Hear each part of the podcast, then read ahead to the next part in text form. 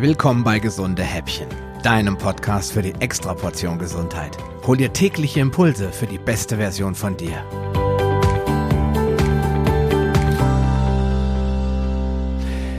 Ja, hallo und herzlich willkommen zur mittlerweile schon 81. Episode des Gesunde Häppchen Podcasts und damit zum zweiten Teil über das leckere Nussmus.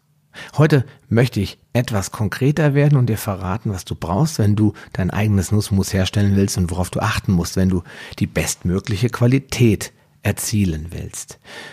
Und zwar brauchst du ein paar Dinge, die ähm, einfach notwendig sind, um ein hervorragendes und ja auch von der Konsistenz optimales Nussmus herstellen zu können. Zum einen brauchst du einen Powerblender mit einem hohen Gefäß. Ich verwende einen Omniblend V oder Omniblend 5 von der Firma JTC. Ich packte den Link in die Show Notes. Die Geräte sind nicht ganz so kostspielig wie zum Beispiel ein Vitamix. Du kannst es auch mit anderen Geräten probieren, aber die Erfahrung zeigt gerade bei Nussmus, da ist es relativ schwer möglich mit einem 50 Euro Mixer ein gutes Ergebnis zu erzielen, wenn es nicht gleich völlig scheitert, weil der Motor wird sehr heiß, die Messer werden so heiß. Also da muss man schon einen guten Blender oder Mixer einsetzen. Dann brauchst du je nach Menge, ich verwende immer so ungefähr 400 bis 600 Gramm Nüsse oder Samen. Warum Samen? Weil du kannst natürlich auch aus äh, Sonnenblumenkernen eine Nussbutter herstellen.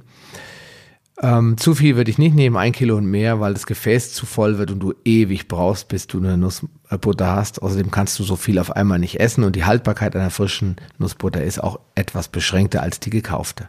Deswegen bei mir immer 400 bis 600 Gramm. Dann brauchst du einen hitzebeständigen Silikonspatel.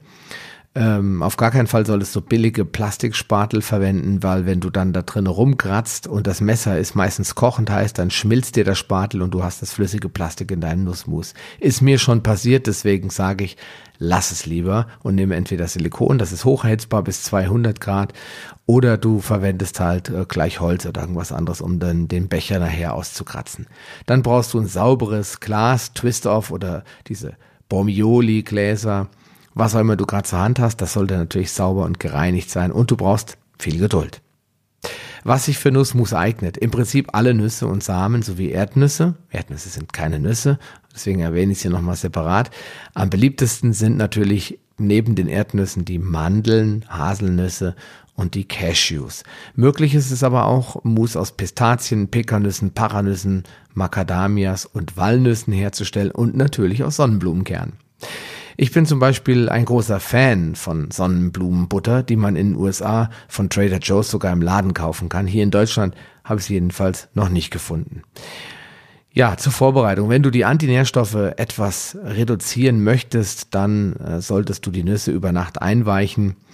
Dann am nächsten Morgen natürlich kräftig waschen und spülen, damit auch der ganze Rotz runter ist und dann trocknen lassen. Wenn du magst, kannst du sie, wenn sie getrocknet sind, auch noch schälen dann hast du eben, äh, ja, ich sag mal, blanchierte Mandeln oder geschälte Erdnüsse. Vielleicht hast du auch Nüsse, die schon geschält sind. Dann hast du diese Arbeit gespart.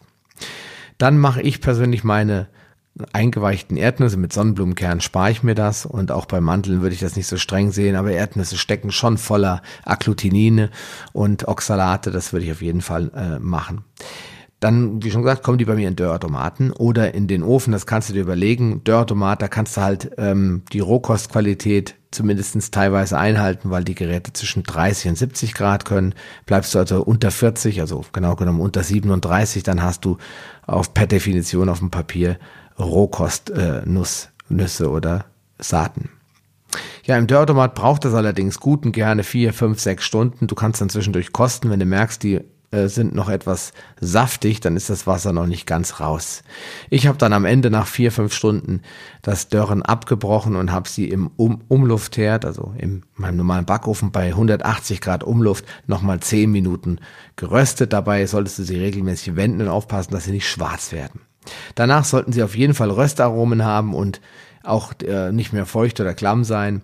Dann kannst du folgendes machen, die Nüsse im Kühlschrank abkühlen lassen oder vielleicht sogar vor dem Pürieren circa 15 Minuten in den Gefrierschrank packen, aber geschützt, sodass sie nicht frosten, also in der Dose oder in einem luftdicht verschlossenen Beutel. Und dann holst du sie raus und gibst sie sofort im Mixer und beginnst den Pürierprozess. Dadurch ja, werden die Nüsse und der fertige Nussmasse nicht gleich so kochend heiß. Ich habe den Fehler gemacht und die Sonnenblumenkerne nach dem Rösten sofort in den Mixer gegeben.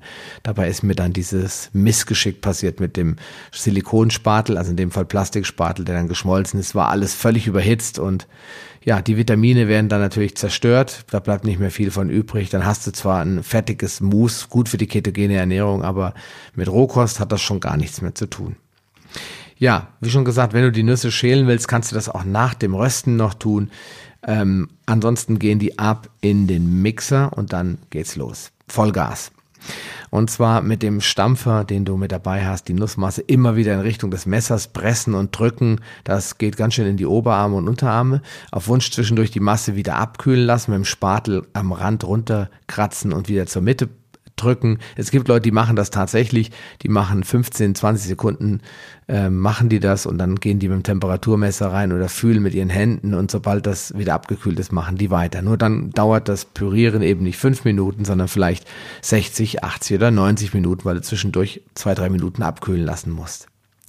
Da man, damit könntest du aber theoretisch auch im Mixer ein fast rohköstliches Nussmus herstellen. Also wenn du Bock drauf hast, mach's. Mir ist es dann doch ein bisschen zu viel Arbeit. Ja, jetzt weißt du auch, warum das vorherige Runterkühlen der Nüsse durch den Gefrierschrank eventuell sinnvoll sein könnte, denn gerade bei Erdnüssen geht es sehr schnell mit dem mit der Nussmusherstellung und wenn die wirklich super super kalt in den ähm, Mixer kommen, dann kannst du viel schneller äh, fertig werden, ohne dass die Temperatur nennenswert hochgeht. Ja, du erkennst, dass es fertig ist, wenn der Mixer das Mousse auch ohne dein Zutun mit dem Messer greifen kann und rühren kann. Also wenn du nicht mehr stopfen musst und er macht dann irgendwann und dreht die ganze Zeit das Nussmus, dann hast du einen Ölfilm. Manchmal schwimmt richtig Öl auf deiner Butter und dann ist es perfekt. Es darf nicht breiartig sein und auch nicht grisselig sein, sondern es muss ölig, cremig bis flüssig sein. Bei Erdnussbutter ist das so, die wird richtig gießfähig.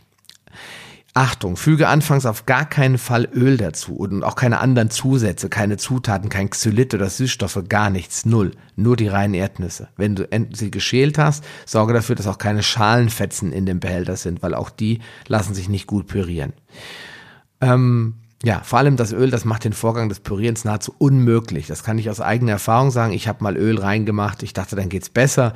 Das Ende vom Lied war eine breiige Pampe, die nach Erdnuss geschmeckt hat, aber die mit Erdnussbutter nichts zu tun hat. Nämlich nur dann, wenn eine minimale bis mittlere Wärme entsteht und die Messer richtig zupacken können, drücken die den letzten Tropfen Öl aus den Nüssen raus. Das gelingt dir nicht, wenn du die Nüsse in irgendeiner Form feucht in den Becher machst. Das gilt für Öl als auch für das vorherige Einweichen. Die müssen wirklich ganz trocken sein.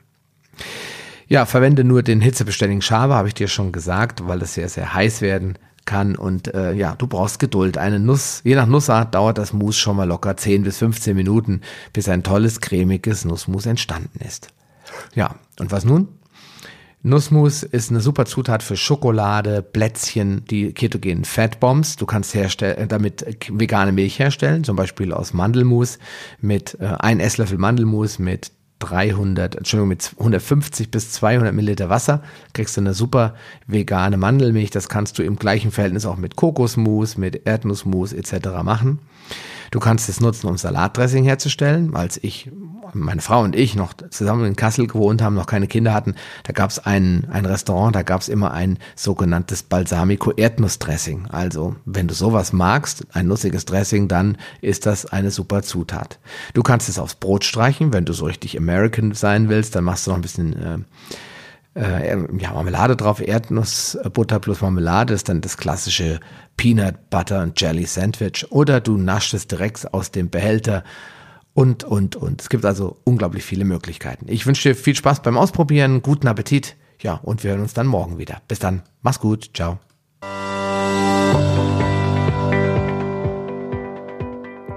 Lust auf mehr? Dann wirf am besten gleich einen Blick in die Show Notes unter palio-lounge.de slash gh. Dort findest du auch alle Episoden auf einen Blick. Oder gehe auf palio-lounge.de slash gh und ergänze die entsprechende Nummer. So findest du zum Beispiel unter palio-lounge.de slash gh20 die Show Notes der Episode 20. Wenn dich der heutige Impuls weitergebracht hat, dann gib mir bitte ein Feedback und schenke mir deine Rezession auf Facebook oder iTunes. Wie das funktioniert, erfährst du in meiner Schritt-für-Schritt-Anleitung unter palio-lounge.de slash podcast-bewerten. Diese Bewertung ist wichtig, damit auch andere Menschen von den gesunden Häppchen probieren können, um ihre Gesundheit auf ein neues Level zu bringen. Ich wünsche dir viel Erfolg auf dem Weg zur besten Version von dir. Bleib gesund und bis bald, dein Sascha Röhler.